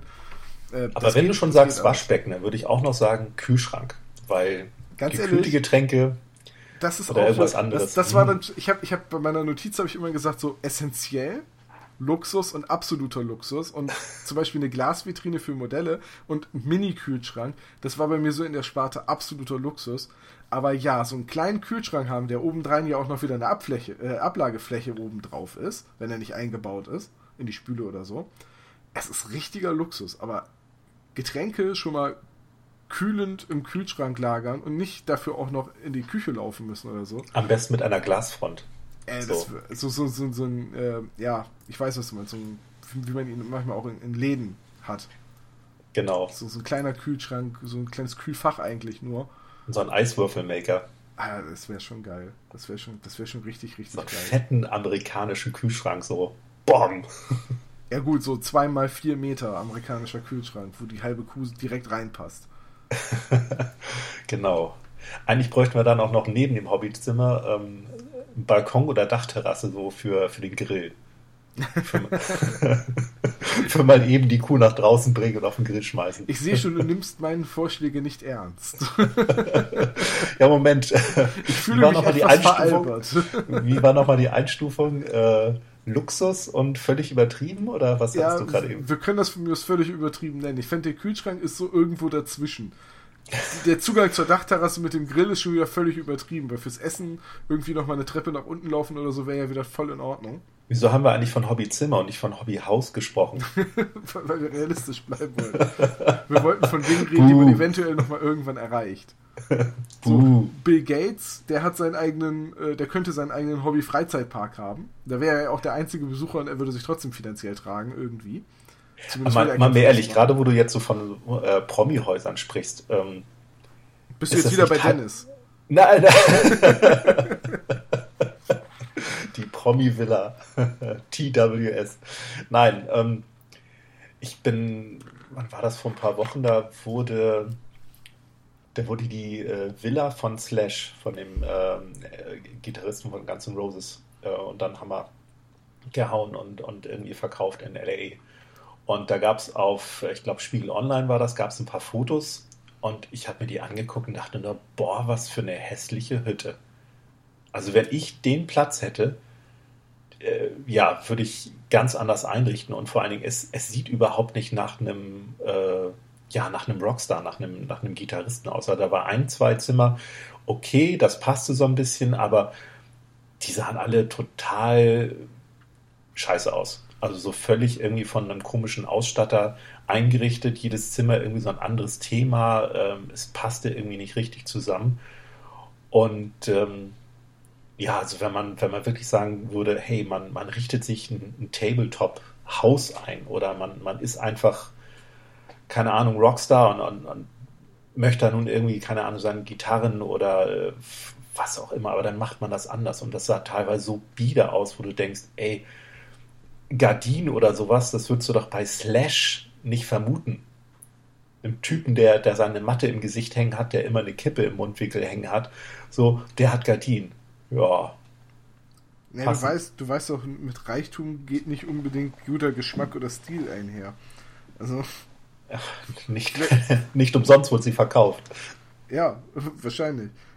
Nee, aber ähm, also so Hobbyhaus ist natürlich illusorisch. Hobbyzimmer halte ich bei mir irgendwann doch für noch realistisch. Vielleicht reiche ich das ja irgendwann mal, wenn ich halt nicht mehr äh, in einer Zweizimmer, äh, zweieinhalb Zimmerwohnung wohne, sondern vielleicht in einer Vierzimmerwohnung oder so. Da ist dann ja ein Zimmer über. Ja, fragt ja ganz wie lange, ne? nicht, nicht, ja, klar, falls irgendwie mal Nachwuchs oder so ins Haus steht, ist es wieder was anderes. Dann muss man vielleicht schweren Herzens äh, die Kinder zur Adoption freigeben. Aber ähm, weißt du was, mein Sohn der wird bald 18, der da bei mir wohnt. Ähm, der andere wohnt bei seiner Mutter, beziehungsweise der, nee, der ist auch schon ausgezogen. Also äh, meine Ex-Frau hat jetzt wieder ein Hobbyzimmer. Ähm, allerdings spielt sie kein Tabletop. Achso. ich wollte gerade fragen, welches System spielt sie denn? Nee, aber ich witze mit meinem Sohn jetzt auch schon immer, ähm, wann er dann ausziehen würde, damit ich auch äh, sein Zimmer dann als Hobbyzimmer nehmen könnte. Und er witzelt dann nur, wann ich ausziehe, damit er die Wohnung nutzen könnte, weil er hätte schon zwei Kumpels, mit denen er eine Dreier-WG aufziehen wollte. Ja, das ist ein Interessenskonflikt. Ich würde zukünftig vielleicht aufpassen, ob oben an der obersten Stufe so kleine Auto, äh, Spielzeugautos liegen oder so. Ja, wenn spätestens äh, das Türschloss vorne mal ausgewechselt ist, dann sollte ich mir Gedanken machen, wenn ich mit meinem Schlüssel nicht mehr in die Wohnung komme. nee, aber, aber ernsthaft, ne? Also so Hobbyzimmer, ähm, Kühlschrank ist schon wieder Luxus, Spüle wäre schon wieder ganz nice. Und äh, ehrlich gesagt, mehr bräuchte ich, glaube ich, gar nicht. Das sind so die Dinge, die ich gerne hätte. Platz für einen Tisch, Platz, um den Kram zu lagern, eine Spielplatte und, wenn es hochkommt, vielleicht noch ein Waschbecken. Oder eine Spüle. Oder zumindest ja. nicht, äh, zumindest vielleicht eine Verbindungstür zur Küche oder so, dass man nicht so weit laufen muss zum Wasser. zum Kühlschrank. Oder auch das. Ne? Das wäre ja auch schon wieder ja. Luxus, wenn dein Hobbyzimmer dann an die Küche anschließt, sodass du direkt einen äh, Zugang zum Frischwasser hast und so. Oder äh, die Wohnung oder das Haus zumindest nicht so groß ist, dass du erst einen Butler losschicken musst, Wasser holen. Ja, ich würde sagen, das solltest du in deine Hausplanung dann mit einbeziehen. Also sprich mit dem Architekten, sagt, der Rest ist mir völlig egal vom Haus, aber dieses Hobbyzimmer, das muss A, B, C, D Folgendes haben. Naja, so wie man halt seine Prioritäten setzt, so wie reiche Leute sich halt ihr Auto in die Wohnung stellen, weil sie so eine begehbare Garage haben. Hast du das schon mal ja. gesehen? Das sind, das, das, die, haben dann die, die haben dann das Auto hinter so einer Glasfassade gepackt und du kannst quasi vom Wohnzimmer in die Garage gucken, damit man sein teures Auto die ganze Zeit sieht. Ja. Ich würde es anders machen. Ja, definitiv. definitiv. So, jetzt haben wir genug geträumt. Hobbyzimmer haben wir beide nicht. Jetzt die Realität. Die Realität, wie werden wir der Lage eigentlich her? Also wie bringen wir Ordnung in das Chaos? Ich kann ja mal, ich kann ja mal den Anfang machen, weil du bringst ja keine Ordnung in ein Chaos. Ja, Moment, du hattest mich doch als Experten extra einladen wollen. Ja, Experte fürs Chaos. Ach so. nee, also, Verdammt. Ich, bei mir ist es so, ich, ich lager jetzt eigentlich so Modelle in, in Transportboxen und ich benutze sehr viel die Schaumstoffeinlagen von Feldher. Man kann natürlich auch seine Figuren alles magnetisieren und dann auf Magnetbasis stellen. Ähm, das habe ich jetzt, glaube ich, nur bei meiner Sygna-Armee und bei meinen Trollen gemacht. Für die habe ich aber auch, ähm, wie man ja bei TWS sehen kann, hölzerne Transportkisten angefertigt. Oh, ein ähm, wahnsinnig gutes Video. wahnsinnig gutes Video. Vor allem der Moderator gefällt mir. Ähm, der ist super. Ja, jedenfalls. Und die Musik. Die Musik ist Hammer. Das hat niemand bemerkt, ne? Da gab es nicht einen Kommentar, der irgendwie gesagt hatte, hey, cool, die alte Magabotato Ateliermusik. Ja, ne, immer, als ich vor Jahren das erste Mal Magabotato gesehen habe, habe ich immer gesagt, ach Mensch, irgendwann, wenn, wenn ich Mitglied im Team wäre, möchte ich irgendwann mal ein Video von mir haben mit der Musik. Dann, also so Bastelvideo, und dann gab es Magabotato nicht mehr. Und jetzt, als wir dann drüber geredet haben, dass ich einmal bei euch mitmachen kann, habe ich gesagt, aber nur, wenn im Hintergrund die Musik läuft. Das ist keinem aufgefallen. Schade eigentlich. Nee. Ja? Tja, so ist das manchmal mit den kleinen Details. Und wer, wer jetzt sagt, mir ist es aufgefallen, aber ich habe nichts gesagt, ja, selber schuld. Schreibt es in die Kommentare. nee, aber jedenfalls, ähm, ich, ich habe jetzt für die meisten größeren Armeeprojekte mir so eine Holzkiste gebaut, beziehungsweise eine Holzkiste gekauft und dann gebeizt. Äh, und da, da passen ja die Schaumstoffeinlagen von Feldherr rein. Ich habe aber auch noch, weil Feldherr das mal angeboten hat, so zehn Pappkartons wo die Schaumstoffeinlagen auch perfekt reinpassen, so Transportkisten gekauft. Diese billigen Pappkoffer. Ja, aber ganz ehrlich, diese billigen Pappkoffer zum auf den Schrank stellen und die Figuren äh, und wissen, wo die Figuren drin sind, reichen die komplett. Zum großartig hin und her tragen und oft bewegen, dann ist halt dünne Pappe, beziehungsweise ist dünne Pappe, ist halt Pappe, äh, die franzt halt aus, die geht halt kaputt. Das, das ja, und die Henkel sind auch nicht die besten, also die sind nicht so fest da drin verankert. Ich habe die am Anfang auch mal benutzt ähm, und da ist mir dann auch irgendwann mal ein Henkel so beim Rausheben aus dem Kofferraum ähm, nicht abgerissen, aber der hat sich einfach rausgedreht. Also diese Pappboxen, die würde ich, äh, wenn dann nur so quertragend ähm, transportieren, aber nicht irgendwie am Henkel. Nee, nee, am Henkel und, tragen auf keinen Fall. Also der, nee, der Henkel ist ein bisschen, ist fast schon Zierde. Den habe ich auch nie benutzt. Aber zum Lagern in der Wohnung oder im Hobbyzimmer, wenn man eins hat, äh, total super und zum Transport, wenn man sie irgendwie liegend im Auto, Kofferraum oder auf dem Rücksitz hat, auch in Ordnung. Äh, es ist, ersetzt nur halt einfach keinen Transportkoffer oder eine Transporttasche. Beides mhm. besitze ich auch. Einmal diesen großen, stabilen Koffer, ähm, der wirklich gut ist, weil man sich auch draufstellen kann. Und gleichzeitig auch eine Umhängetasche. Wenn ich die Figuren mal irgendwo mit hintransportiere, dann packe ich die Schaumstoffeinlagen halt aus dem, aus dem Pappkarton raus, packe sie da rein und trage den Kram. Ähm, Wobei ich jetzt zugeben muss, in der Regel spiele ich bei mir zu Hause und dann muss ich nicht so viel transportieren. Und für so kleine Skirmisher, wie jetzt zum Beispiel Guild Ball, habe ich ja ähm, diese Kisten angefertigt, wie bei euch da im Video. Davon habe ich auch ein paar. Die stehen jetzt auf meinem Bücherregal. Die sehen, naja, es sind jetzt mittlerweile ein bisschen viele. Jetzt sieht es nicht mehr so dekorativ aus, weil sie auch noch nicht alle bemalt sind. Ähm, aber sie sehen besser aus, als wenn ich jetzt da Pappkartons auf dem Bücherregal lagern würde. Und Gelände, dafür habe ich mir im ähm, Bürobedarf mal so stabile Kisten gekauft, so Plastikkisten in unterschiedlichen Größen. Das war immer, glaube ich, so ein 5er oder 6er Set. Das war da sehr stark runtergesetzt. Und äh, die habe ich gekauft, weil sie vor allem halt auch so groß sind, dass man da ganze Häuser, also ganz, ganze äh, Plattenelemente reinstellen kann. Und äh, die türmen sich momentan halt neben dem Schrank im Schlafzimmer auf und äh, das ein oder andere fertige Geländestück steht dann halt auch auf dem Schrank irgendwie im Wohnzimmer und die Spielplatte lagert, wie gesagt, im Hook. Es ist immer so, und, und versuche immer den ganzen Bastelkram, so das Styrodur und so weiter, einfach im Keller zu haben. Was halt dazu führt, dass ich es, wenn, wenn ich basteln will, immer hochtrage und ansonsten im Keller lager. Es ist nicht ideal, aber es ist so mein Ansatz, der ganzen Sache Herr zu werden. Klappt ganz okay. Ja, ich sag mal, das A und O ist einfach, sich da ein bisschen zu disziplinieren. Also äh, ist auch manchmal bei mir dann Wunschdenken, aber alle paar Wochen muss ich einfach auch mal ähm, meinen Kram so ein bisschen wieder durchsortieren oder auch mal äh, komplett äh, gut sortiert wegpacken und nicht irgendwie nur eine Kiste haben, wo dann erstmal wieder alles reinfliegt und ähm, nach zwei, drei Wochen weißt du nicht mehr, oh scheiße, wo habe ich das gelassen? Ähm, das muss halt schon irgendwann mal wegsortiert werden, weil ansonsten sucht man sich irgendwann nur noch einen Wolf. Dann äh, weiß man auch nicht mehr, dass man schon ja, drei Tüten von diesem Grasstreu besitzt und man hat sich noch eine vierte mit genau derselben Farbe gekauft, äh, weil man die ja nicht mehr gefunden hat und man dachte, oh, die ist alle. Ähm, das, das muss man schon machen, denke ich. Ähm, ansonsten geht es mir genau wie dir. Ich habe relativ viele ähm, Plastikkisten, habe ähm, die meisten sind von, von Ikea, die wie gesagt einen Euro kosten mit Deckel nochmal 50 Cent drauf. Die sind vor allen Dingen gut stapelbar und wenn man sich die nächstgrößere Kiste kauft, dann kann man auch quasi zwei kleine auf äh, eine große draufstellen. Das ist dann auch ideal, um das mal im Keller irgendwie zu verstauen. Und in die großen kriegt man halt auch äh, ja, große Geländestücke rein.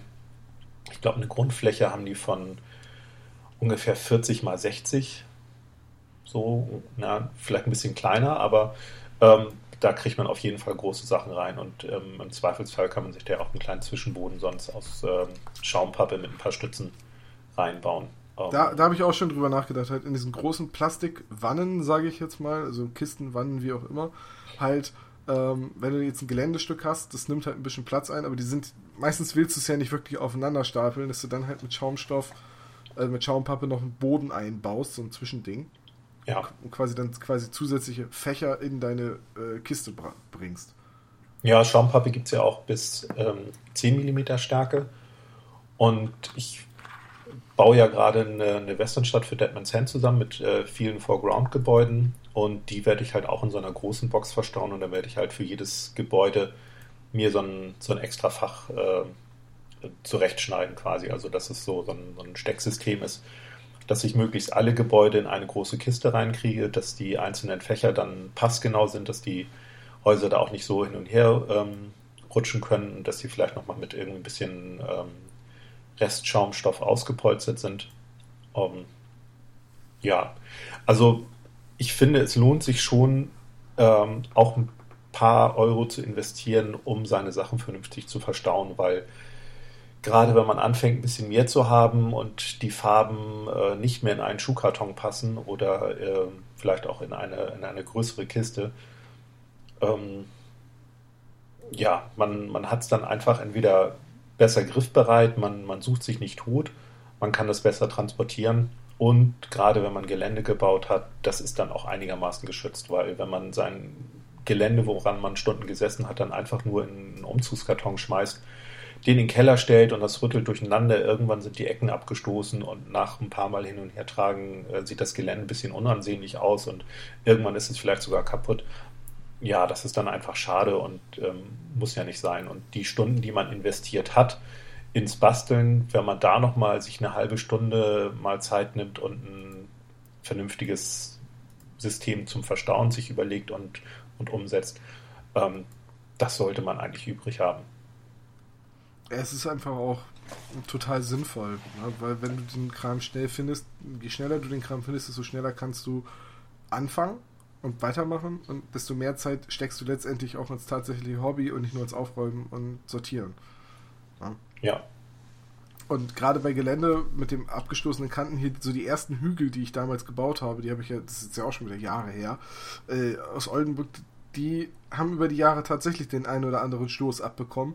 Wenn du so einen Hügel aus Styrodur gebaut hast und da platzt eine Ecke ab, dann ist der sofort weiß. Weil das Styrodur ist ja nicht durchgefärbt, das ist ja weiß oder gelb oder je nachdem, welche Sorte man benutzt. Aber äh, das ist halt extrem ärgerlich, wenn, wenn, wenn da so ein, äh, eine Macke drin entsteht. Allein schon, weil man ja auch Stunden beim Basteln reingesteckt hat. Ja, also gerade bei irgendwelchen filigranen Geschichten, ähm, da sollte man sich wirklich immer eine, eine, eigene Box besorgen und das Ganze auch ein bisschen auspolstern. Also ich sag mal, lieber die 1,50 Euro für eine kleine Kiste mehr ausgegeben, als sich später drüber ärgern, dass irgendwas kaputt gegangen ist oder, oder auch nur abgestoßen ist. Das finde ich ist völlig unnötig. Und für jetzt so diesen Kleinkram wie Farben und äh, Pinsel und sowas, da gibt es ja von ähm, zum Beispiel Hobbyzone eine, eine recht umfangreiche ähm, oder ein recht umfangreiches Sortiment an äh, Farbregalen, an Pinselhaltern, an kleinen Schubladensystemen, äh, was man modular erweitern kann. Und ähm, das, da kriegt man eigentlich alles unter. Klar, das kostet dann auch ein bisschen Geld, aber ich sag mal, gerade wenn man viel hat und dann eventuell viel erstmal selber basteln müsste und, und das nicht irgendwie nur ähm, ja, in, in, in, Kisten lagern möchte, sondern auch ein bisschen so, dass man darauf zugreifen kann, dass man eben einen Arbeitstisch oder einen Schreibtisch hat, wo eben die Farbregale, äh, die, die Farbpötte alle schön übersichtlich stehen können. Ähm, dann nimmt man halt eben mal ja, 50, 60 Euro in die Hand und kauft sich davon ein paar äh, Regalsysteme speziell für die Farben, die man hat, für die Farbpottgrößen. Äh, ähm, und dann hat man das auch schön und übersichtlich. So das ist ja mein Ziel so, ne? Wenn ich äh, tatsächlich dann mal ein Hobbyzimmer habe, das soll dann ja halt auch mit sowas ausgestattet sein, dass man halt die Pinsel und die Farben einfach sauber wegsortiert äh, oder halt immer weiß, wo das Werkzeug gerade ist oder quasi auf der Werkbank dann auch so eine Sortierhilfe hat, wo man dann halt die Zangen und die Pfeilen und was nicht alles einfach reinlegen kann, dass man halt einfach immer direkten Zugriff darauf hat. Und ich habe ja von Hobbyzone nur so ein, so ein Paint-Rack, also wirklich, wo du zwei Becher draufstellen kannst und halt Farben und oder Figuren und noch deine Palette. Mhm. Und auch das ist schon enorm praktisch, weil ich ja ständig umziehe, weil mal so wie jetzt äh, sitze ich am Schreibtisch und bin am Pinseln, manchmal sitze ich im Wohnzimmer, bin am Pinseln, ne? Oder aber ich muss den Schreibtisch schnell freikriegen und dann kann ich das Ganze einfach aufs Paint-Rack stellen und dann hebe ich es hoch und stelle es aufs Regal über meinem Schreibtisch und äh, zack, der Schreibtisch ist wieder frei. So, und aber ja, so, so Sortiermöglichkeiten sind auf jeden Fall super und da sollte man auch nicht dran sparen, gerade wenn man sich, gerade wenn man den Luxus hat, sich ein Hobbyzimmer einzurichten. Oder, oder auch nur eine Hobby-Ecke. dann, dann sowieso nicht. Ja, also wenn du so, oder wenn du auch nur so wie ich jetzt so eine Hobby-Ecke hast, das halt, sitzt halt im Arbeitszimmer, wo du normalerweise arbeitest, äh, und kannst da aber auch malen, weil du es irgendwie hinter dir im Regal stehen hast, dann kannst du schnell rausnehmen und es ist halt sortiert. Ähm, ich wollte da demnächst auch noch mal ein bisschen ausstatten. Also Farbregale brauche ich jetzt erstmal nicht, da habe ich mir ein passendes aus Schaumpappe selber gebaut. Das reicht auch noch eine ganze Weile. Und wenn ich es irgendwann mal entsorge, dann habe ich halt vier Stunden Arbeit und fünf Euro Material entsorgt, ist dann halt so. Ne? Ja, apropos entsorgen. Also das ist, denke ich, der nächste Punkt, den... Genau, da wollte ich gleich auch zukommen. Äh, mhm. aber ich wollte gerade noch sagen, äh, hast du die mobile Paint Station gesehen, die jetzt Warmage demnächst ins Sortiment nimmt, wo jetzt ein Kickstarter geplant ist, der jetzt im Oktober kommen soll? Ähm, ich habe da bislang nur diese Preview-Bilder gesehen. Ähm, noch nicht das fertige Produkt. Er hatte das, glaube ich, auch schon irgendwo mal. Auf der Taktik. Also auf der Taktik, ja, aber da habe ich es nicht live gesehen. Also ich kenne nur die, die Fotos aus den letzten Newsmeldungen. Hast du es ja. schon komplett gesehen? Äh, ich habe es bei ihm eine vorläufige Version äh, in der Werkstatt schon gesehen, als ich, äh, als ich mal bei Nils war. Ähm, und ich finde das Ding unglaublich praktisch und ich finde das auch sehr cool. Ich weiß jetzt nicht, ob ich persönlich Verwendung dafür habe, weil ich selten zu jemandem nach Hause fahre also, oder in den Hobbyladen fahre, um mich da auszubreiten und da zu malen. Ja. Aber äh, so von den Verstaumöglichkeiten her und der Anzahl Fächer bin ich beeindruckt, wie kompakt man das dann alles packen kann. Und da hast du ja alles drin, da hast du dann ja auch in der, also in der Vollausstattung hast du ja auch noch zwei Schneidbretter, äh, also diese kleinen Schaumstoff, ne, Gummimatten halt, Schneidmatten und mhm. eine, äh, eine anklemmbare Beleuchtung, so eine kleine Halogenröhre oder LED-Röhre oder irgendwie so, kannst du da direkt anbauen, dass du halt auch Licht hast. Also ich war davon, von der Idee war ich sehr, sehr angetan. Das ist wie so ein, ich hatte äh, als Kind so, so, so, Spielzeug, was man so ausklappen konnte, was dann so Straßen und Häuser waren, wo du mit kleinen Autos drauf fahren konntest. Und daran hat mich das irgendwie erinnert, weil du stellst es hin und dann klappst du es einfach aus und hast da eigentlich wie so ein, wie von Hobby so ein, so ein Maltisch so ein Bass. Inspector so ein Gadget. Ja, quasi echt. Und ansonsten hast du das Ding halt äh, gut zusammengepackt, alles verstaut als Tragegurt um die Schulter. Und dann stellst du es auf den Tisch und klappst es aus und hast auf einmal wirklich einen mobilen Arbeitsplatz.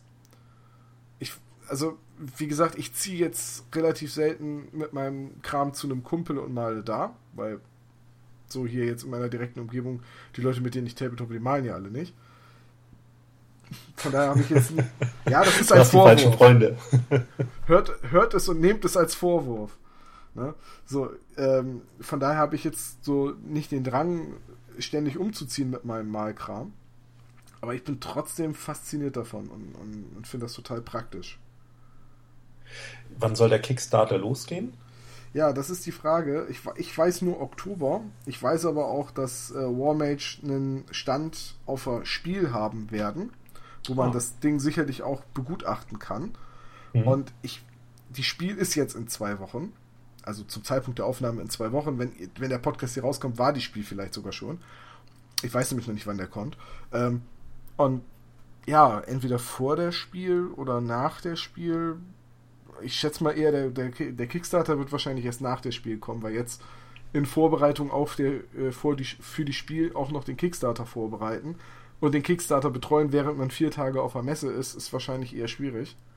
Ja, das äh, macht Sinn. Ähm, also dann muss der Podcast auf jeden Fall vor der Spiel kommen. Ganz klar, Tom. Ja, wird er, glaube ich, auch. Also wird er, wird er glaube ich, auch, weil, äh, guck mal, jetzt, jetzt kommt noch der Stammtisch. Ähm, also zum Zeitpunkt der Aufnahme kommt jetzt gerade der Stammtisch für den September und, und dann in ein paar Tagen kann ich ja einfach auch den Podcast hier hochladen, also als Testballon. So, dass da ein bisschen Pause zwischen ist. Und ja, also ich, ich, ich denke mal, wenn ihr das hier hört, und es ist noch nicht zu lange her, es ist äh, seit der Veröffentlichung, hört es noch vor der Spiel. So. Aber es gibt ja jetzt auch für, ich sag mal, den den kleineren Umfang gibt es ja auch äh, praktische Stausysteme für zum Beispiel Farben. Also es gibt ja von zum Beispiel Feldher auch Schaumstoffeinlagen speziell für äh, Farbfläschchen von Vallejo. Ja, aber das habe ich nie GW. verstanden. Also, äh, ja, da, da würde ich auch eher sagen, hm, da reicht auch eine, eine kleine Kiste, weil die Farben können ja ruhig aneinander klötern. Aber genau, ich habe halt auch schon auch nichts ab oder geht auch nichts kaputt, wenn die Farben, wenn du die Farben einfach, also Schaumstoffeinlagen für die Farben. Das war ja auch früher, wenn du den Komplettkoffer von GW gekauft hast, äh, mit damals noch mit den sechseckigen Farbtöpfen, äh, die war, die war ja auch Schaumstoffeinlagen drin. Also ja, aber ich habe auch schon Leute gesehen im, im Hamburger Tabletop Shop, die dann eben mit so einer entweder kleinen Tasche oder auch dem ähm, einer kleinen Box, wo die Schaumstoffeinlagen drin waren. Ähm, da sind die halt auch damit gekommen oder haben ihre Sachen da drin und ähm, dann liegen oben drauf die Pinsel, ähm, noch äh, die Miniaturen irgendwie eingewickelt in irgendwas. Also das hat, glaube ich, schon mal einen Vorteil, wenn halt zumindest nichts in deiner Kiste oder in deiner Tasche so rumklötert. Also ich wollte gerade sagen, ich glaube, geht gar nicht mal so sehr um den Schutz äh, der einzelnen ja. Farbfläschchen, weil die sind ja nun wirklich robust, aber einfach, dass da nichts drumherum fliegt und vielleicht irgendwas anderes beschädigen kann oder dass es zumindest auch übersichtlich ist. Du kannst es ja immer so wieder direkt rausnehmen, es hat äh, so seinen Platz. Ja, ich glaube, es hängt auch einfach damit zusammen, dass denn diese Schaumstoffeinlagen, wo du die Farbpötte reintust, ja äh, dieselbe Größe haben wie die Schaumstoffeinlagen für die Miniaturen. Und dann kannst du halt wirklich, wenn du in den Laden oder zu Freunden fährst, um zu malen, packst du deine Pinsel, die haben ja, in der Regel haben diese Taschen ja eigentlich auch einen Reißverschluss, ein kleines Fach, packst ja. du da einfach rein und dann hast du eine Schaumstoffeinlage Farben und da drauf ist halt die Schaumstoffeinlage mit den Miniaturen und beides passt halt in dieselbe Tasche. Ich schätze ja. mal, das könnte auch der Hintergrund sein und dann passt es auch und klötert nicht hin und her, weil die Farbtöpfe halt alle weil es halt die gleiche Größe hat, als wenn die Farbtöpfe einfach lose da unten drin, drinnen liegen würden. Ähm, klar, das kann natürlich sein, aber ich, ich habe halt noch nie Farben und Figuren in derselben Tasche äh, transportieren müssen. Also ich habe dann, selbst wenn ich eine kleine Figurentasche mitnehme, dann kann ich die Farben immer noch in einen Karton packen und beides passt zusammen in einen Rucksack. Ja, ich habe das mittlerweile aufgegeben, meinen ganzen Farbkram äh, hin und her zu ja, schleppen, wenn dann, dann müsste ich ihn nämlich erstmal reduzieren. Du, du, du, nimmst ja auch du nimmst ja auch nicht alles mit. Also du nimmst ja, wenn du weißt, du willst da dran arbeiten, dann nimmst du halt die Farben mit, die du, die du wirklich zwingend brauchst. Und wenn du dann irgendeine Farbe nicht hast, in der Regel bist du dann ja entweder in einem Laden oder bei einem Kumpel und dann kann man sich ja auch etwas kaufen oder eben borgen, wenn man es dringend braucht. Ne? Ja, aber mittlerweile, also ich mal tatsächlich lieber alleine für mich irgendwie zu Hause oder ähm, habe Besuch von Leuten, die, ähm, die dann auch irgendwie malen oder basteln. Aber ich habe ehrlich gesagt keine Lust, meinen Malkram, der sich ja nun leider auch auf ein paar Kisten verteilt, also ähm, Pinsel, die ganzen Farben. Ich habe immer so eine Kiste mit Farben, die ich halt sehr, sehr oft benutze. Dann Farben, die ich noch so quasi in Reserve habe, die ich nicht so häufig einsetze. Ähm, das dann irgendwie zusammen zusammen auszusortieren, dann irgendwo mit hinzunehmen und dann denkst du so, ah, ich könnte das aber nochmal, ah, dann brauche ich vielleicht noch einen Kleber, dann brauche ich nochmal Green Stuff eventuell und dann zack, ist wieder irgendwie eine ganze du, du Kiste weißt voll. ja, als ich das letzte Mal zum Malen und Basteln zu dir gekommen bin, hast du mich auch gefragt, wie lange ich bleiben will. Weil ich gesagt habe, so, das war die zweite Fuhre, ich muss noch mal eben ein drittes Mal zum Auto laufen. ja. Nee, deswegen, also ich mal auch relativ langsam und deswegen ja, lohnt sich das irgendwie für mich nicht, für ein paar Stunden ähm, zu wem hinzufahren und da dann zu malen. Da würde ich lieber sagen, hey, ich nehme irgendwas mit, was ich auch in den paar Stunden fertig kriege. Und sei es auch nur, dass ich Miniaturen entgrade oder zusammenbastel erstmal. Äh, du meinst, das ist das letzte Mal, wo du hergekommen bist, nur um Stevalin zu gießen? ja, genau. Ähm, das, das war doch praktisch. Ich habe danach genügend Sachen äh, zum Bemalen und Basteln wieder gehabt. Ja, ja gut, im Prinzip hast du die Zeit effektiv genutzt, die du hier warst, ja. Ja, du warst mit äh, dem anderen Michael da am, am Freebooter spielen, euer Testspiel. Das war doch, war doch eine gute Kombination. Ja. Und dann noch eine gemeinsame große Brettspielrunde. Ja, ja, ja, klar. Ich fand's lustig nur, weil ich dachte so, ja, dann, kommen, dann spielen wir nachher zu viel Freebooters Feld. Dann kommst du rein und sagst, nee, ich spiele nicht mit, ich habe mir nur Sachen zum Abgießen mitgebracht. Ja, nee, aber das ist halt auch dieses mobile Malen und Basteln. Ähm, sollte ich jetzt öfters mal, also sollte es sich ergeben, dass ich öfters mal zum Malen irgendwo hinfahre, dann würde ich mir, glaube ich, auch so eine Transportmöglichkeit für Farben und Pinsel und so weiter zulegen. Ähm, aber jetzt so momentan, ich male halt auch hauptsächlich zu Hause. Nicht unbedingt alleine, sondern meistens in Gesellschaft. Ähm, aber ja, nö, so den Drang, dass ich jetzt immer alles irgendwo hin transportieren muss, habe ich auch nicht. Und damit können wir eigentlich auch zum letzten Thema, äh, Themenabschnitt kommen, den wir uns rausgesucht hatten, nämlich wann sollte man sich von Dingen trennen? Äh, ganz, ganz früh. Also, Den hattest du vorgeschlagen, deswegen erstmal müsstest du jetzt klären, welche Dinge meinst du eigentlich? Jetzt meinst du jetzt Mal- und Bastelkram oder meinst du tatsächlich auch Modelle, die man nicht braucht? Ich, ich meine eigentlich alles. Also ähm, man sollte nicht erst anfangen, also ist natürlich auch wieder ein Ideal, Geschichte, die, die ich selber auch nicht so beherzige, aber ich denke, man sollte, sobald man ja, sobald man irgendetwas einen Monat oder zwei Monate lang nicht mehr benutzt hat oder auch einfach sagt, okay, das war jetzt eine Bauchentscheidung, äh, die ich da getroffen habe, als ich mir das gekauft habe, aber ich komme nicht dazu, äh, ich habe auch ehrlich gesagt gar keinen Bock mehr drauf oder ich werde frühestens in dem halben Jahr dazu kommen, das zu machen, dann sollte man sich eigentlich überlegen, hey, ähm, ich sortiere es aus oder ich verkaufe es, ich, ähm, ich verschenke es, ich, ich stifte es, ähm, weil ansonsten kann einem das auch ganz schnell über den Kopf wachsen.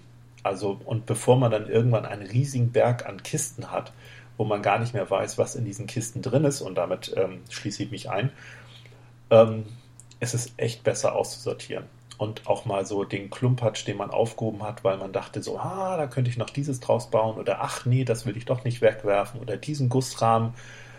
Ähm, nee, irgendwann einfach verkaufen. Also es gibt ähm, ja nun auf Facebook die diversen äh, Verkaufsmöglichkeiten, da irgendwelche Gruppen An- und Verkauf, Bitbox und so weiter. Es gibt ähm, Tabletop-Flohmärkte, zum Beispiel in Oberhausen. Ist jetzt auch äh, morgen am, am 2. Oktober wieder einer.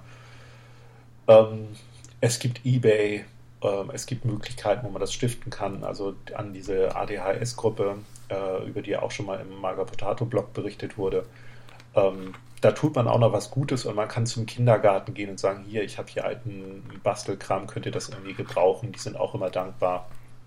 Ähm, von einer Bekannten von mir, die, die Kinder, die sind auch so im Grundschulalter, denen gebe ich immer meine ganzen Styrodur-Reste, irgendwelche kleinen Klötze und so. Die freuen sich auch immer, wenn sie das dann mit Holzleim zusammenmatschen können, um dann mit einem Stein drauf rumzudrücken und das zu strukturieren, dann anmalen. Ähm, ja, also einfach schauen, dass man sich nicht zu sehr zumüllt und was so eigene Miniaturen, Sammlungen und Projekte angeht, ja, irgendwann sollte man sich mal die Zeit nehmen und sagen, ey, kann ich das überhaupt noch wuppen? Kriege ich das angemalt? Werde ich das überhaupt jemals spielen? Und wenn man sich dann auch ein bisschen entschlackt hat und nur noch das übrig hat, worauf man Lust hat, worauf man dann auch äh, oder wozu man dann auch wirklich noch Zeit hat, ist das, glaube ich, ein viel, viel besseres Gefühl als dieser Berg, der einen schier erschlägt und man, man kriegt ihn einfach nicht bestiegen, weil es zu viel ist. Ja, das ist jetzt äh, genau so der Punkt bei mir. Deswegen hatte ich auch schon mal überlegt, äh, dazu nochmal einen Sonderpodcast zu machen, zu dem Thema, wann erdrückt einen das Hobby eigentlich oder wann läuft man Gefahr, dass einen das Hobby erdrückt. Und ich habe diese Entscheidung jetzt vor kurzem tatsächlich getroffen. Da habe ich einfach mich hingesetzt und gesagt, egal wie sehr ich die Modelle diverser Spiele mag und wie gerne ich sie irgendwann einmal bemalen würde, ich habe einfach zu viele davon.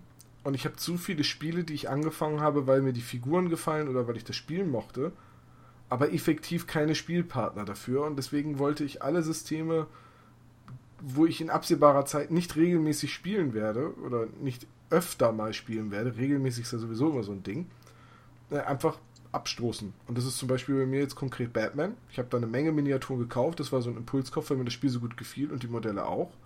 Spiel gefällt mir auch immer noch, die Modelle auch, aber sie liegen nur rum. Mhm. So, und die nächste Sache ist, ich habe damals mit, äh, als ich noch 40k gespielt habe, so das erste Tabletop, danach waren die Warheads.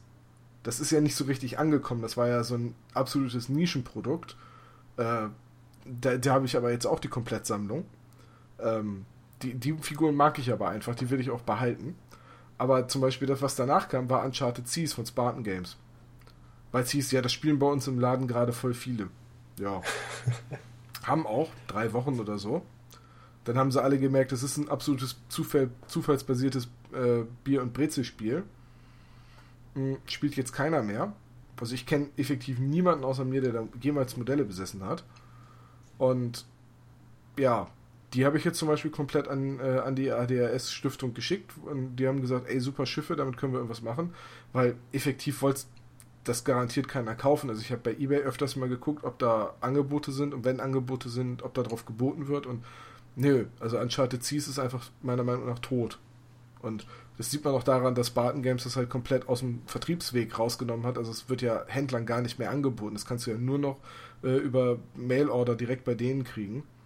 Ähm, ja.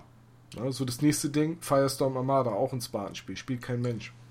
Da habe ich Modelle. Ja, man muss, man also muss sich einfach irgendwann mal ein bisschen genau. äh, wieder verschlanken. Also genauso wie man ja auch seine, seine Wohnung irgendwann mal ein bisschen aussortiert, äh, mal ja. ähm, zum Flohmarkt geht, Sachen verkauft oder Sachen verschenkt und mal irgendwie mitgibt, ob das deine Eltern sind, die dir einen alten Tisch aufs Auge drücken oder. Ja, ja. Hey, dieser alte Tisch war sehr praktisch. ja, weil das ist ja auch dann das Schöne, weil irgendjemand kann dann ja auch was mit anfangen. Also ob das die ähm, ADS-Gruppe ist, die sich freuen, dass sie da was zum Bemalen haben oder Kindergarten, der ähm, da eben auch ein bisschen Bastelkram oder ein paar Pinsel noch bekommt. Ähm, Nachbarskinder, die, die, die sich über Styrodurreste freuen oder auch mal eine Box mit alten Space Marines. Äh. Ja, ja, genau, genau deswegen habe ich jetzt auch gesagt, dieses, dieses Gesundschrumpfen im Hobby. Äh, über den Punkt des Gesundschrumpfens bin ich eigentlich schon hinaus gewesen. Dafür hatte ich schon wieder zu viel Kram. Dafür hat es mir wieder schon wieder zu sehr belastet, wenn ich drüber nachdenke. Gar nicht unbedingt das Geld, aber wie viel Arbeit da eigentlich auf mich wartet. Und wenn es dann anfängt, nicht mehr Spaß und Hobby zu sein, sondern du einfach sagst, ich muss das jetzt auch mal fertig kriegen, damit ich mich dem nächsten widmen kann, dann fängt das Hobby an, Arbeit zu werden. Und Arbeit zusätzlich zur normalen Arbeit, die man ja macht, um Geld zu verdienen und um, um, um davon leben zu können und halt um sein Hobby zu finanzieren, ähm, das ist halt einfach nur dumm. Es, ja. es, mir fällt gar kein besseres Wort an als einfach nur dumm. Wenn man sich so viel Kram anschafft, dass das Hobby Arbeit wird, das ist einfach nur dumm. Und deswegen habe ich. Ja, es ist, es ist schade. Es ist, äh, ja. weil dann eben der Spaß auf der Strecke bleibt. Und Hobby sollte ja nun in erster Linie eben auch äh, genau. Spaß sein. Dann, dann, dann, bleibt der Spaß auf der Strecke und dann ist es eben kein Hobby mehr. So, mhm. Weil, weil wenn es keinen Spaß mehr macht, ist es nicht Hobby, dann ist Arbeit. So, und sich zusätzliche Arbeit machen, das war noch nie clever. Ähm, von daher muss ich jetzt einfach auch radikal ausmisten. Und das ist auch das, was ich so für die nächsten Tage mir vorgenommen habe. Das sind jetzt aber auch diverse Dinge bei, wo ich sage, das ist Gelände, das habe ich mal gebaut, da spiele ich aber nicht mehr mit, weil ich mittlerweile besser bin und es mir nicht mehr so gut gefällt. So.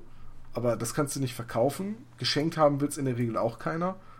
Aber dann musst du es, dann, dann wegschmeißen willst du es dann irgendwie auch nicht, weil es steckt ja auch wieder Arbeit und Zeit drin.